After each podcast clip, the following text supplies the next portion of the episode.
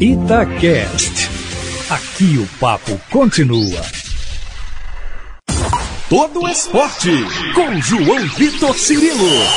No campo, na quadra, na piscina, no tatame, em todos os lugares. E aqui no Itacast. Fala pessoal, um abraço para você que está conosco acompanhando a cobertura olímpica da Itatiaia no site, nas redes sociais, aqui no podcast todo o esporte olímpico também.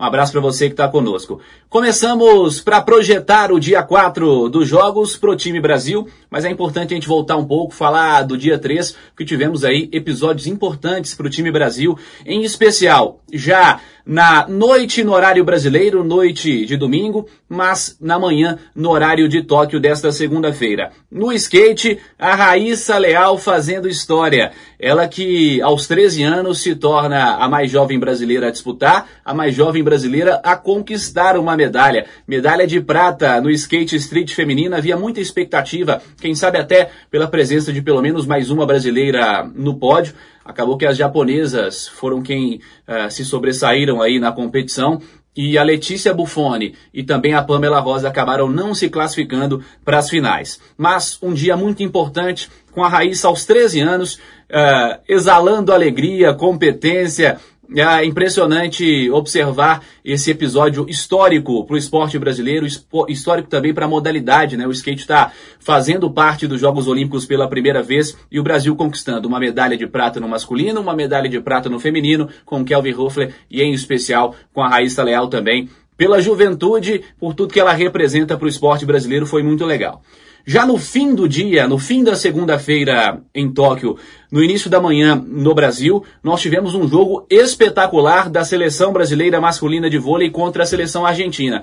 A seleção argentina com velhos conhecidos, em especial o Marcelo Mendes, técnico que fez história pela equipe do Sada Cruzeiro, hoje apenas comandando a seleção argentina, assumindo um protagonismo também, porque ele está à frente de um time de bons jogadores, mas o Marcelo conseguiu formar um time que compete demais.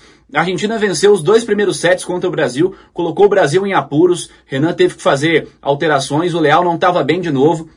Parecia que é, reflexos ainda do primeiro jogo, onde ele foi muito mal, foi substituído pelo Douglas e o Douglas fez um bom jogo. O Leal começou mal de novo, teve que ser substituído, mas o Renan disse a ele que ele retornaria para o confronto.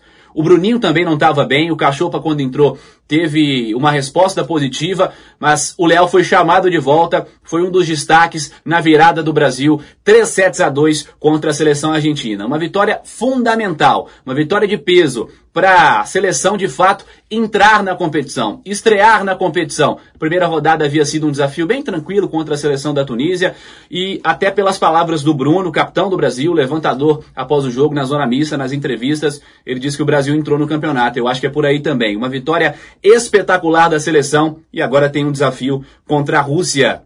Daqui a dois dias, o nível dos adversários vai aumentando, o Brasil vai pegando casca até chegar ao mata-mata e certamente o Brasil vai brigar pelo ouro também.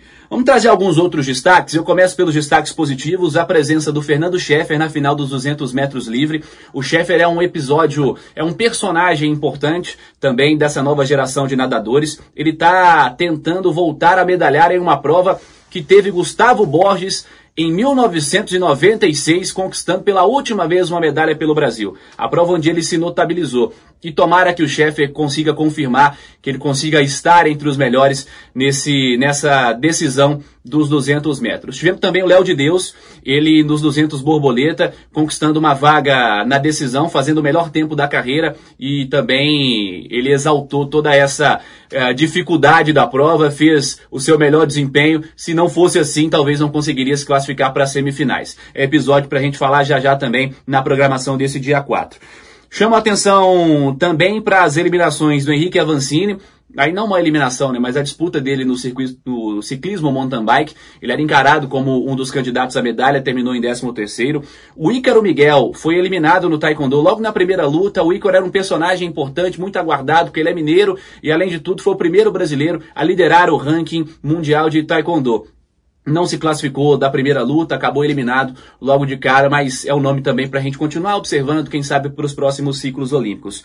E a Milena Totinelli, também no Taekwondo, ela foi avançando, chegou a brigar por medalha, teve a disputa do bronze, foi eliminada por uma marfinense e chorou também na, na sua entrevista depois do confronto, porque eu acho que também é um nome que a gente vai observar para daqui a pouco. Ela sabia que estava muito perto dela, apesar de a gente talvez não tê-la observado com mais carinho antes da competição. Quem sabe para o próximo ciclo também possamos falar desse nome conquistando medalhas para o Brasil.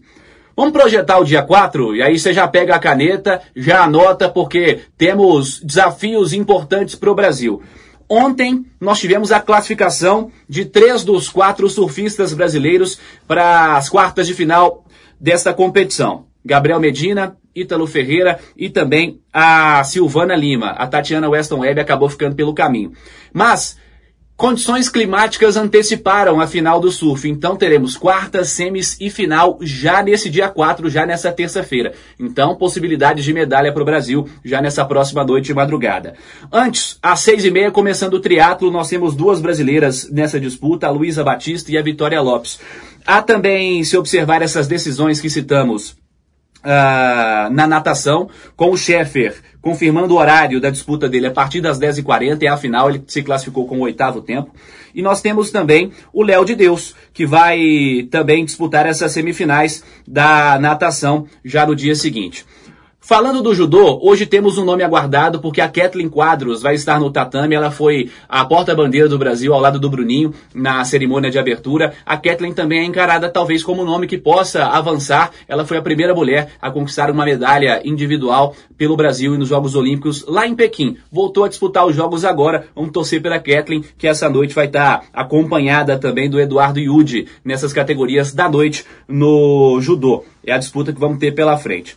Temos o handball feminino, está invicto porque empatou com a campeã olímpica na estreia. Às 11 horas tem um novo desafio contra a seleção da Hungria. Fica a expectativa pelo desempenho do Brasil também. Alisson e Álvaro no vôlei de praia, confirmando o horário a partir da meia-noite. Nós temos essa disputa, eles que venceram a primeira partida. Tem também nessa noite as estreias da Martini e da Caena na vela também são nomes observados pelo Brasil para quem sabe conquistar medalha daqui a pouco. Então é importante a gente falar sobre elas também. Tem Robert Scheid logo mais, ele que é um especialista em Jogos Olímpicos, também ao longo da madrugada a gente pode conferir. Mas eu chamo a atenção para Beatriz Ferreira. A Bia é líder também, é uma situação parecida com a do Ícaro. Ela é líder na sua categoria no boxe. Ela estreia a 1 e 5 é a categoria para boxeadoras de até 60 quilos no feminino. A Beatriz Ferreira é outra das possibilidades encaradas pelo Brasil para a conquista de medalha. Então, na madrugada, fique ligado a partir de uma da manhã para a gente acompanhar a Beatriz, a Bia nessa disputa. Às três horas tem outro confronto do vôlei de praia para o Brasil, o desafio do Bruno Schmidt e do Evandro, outra dupla brasileira, outra dupla brasileira que venceu na primeira rodada desta competição.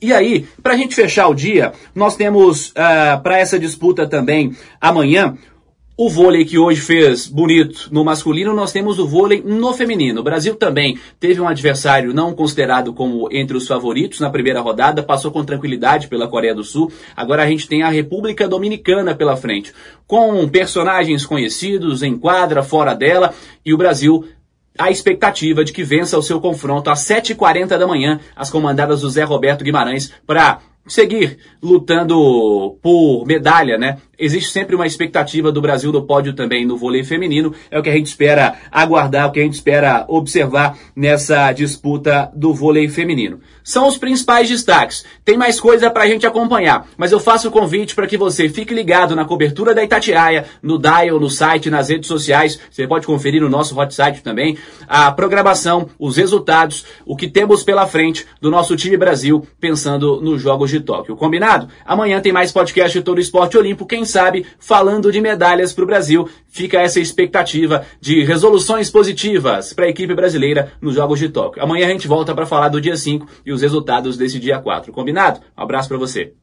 Você ouviu Todo Esporte com João Vitor Cirilo, seu esporte preferido passado a limpo.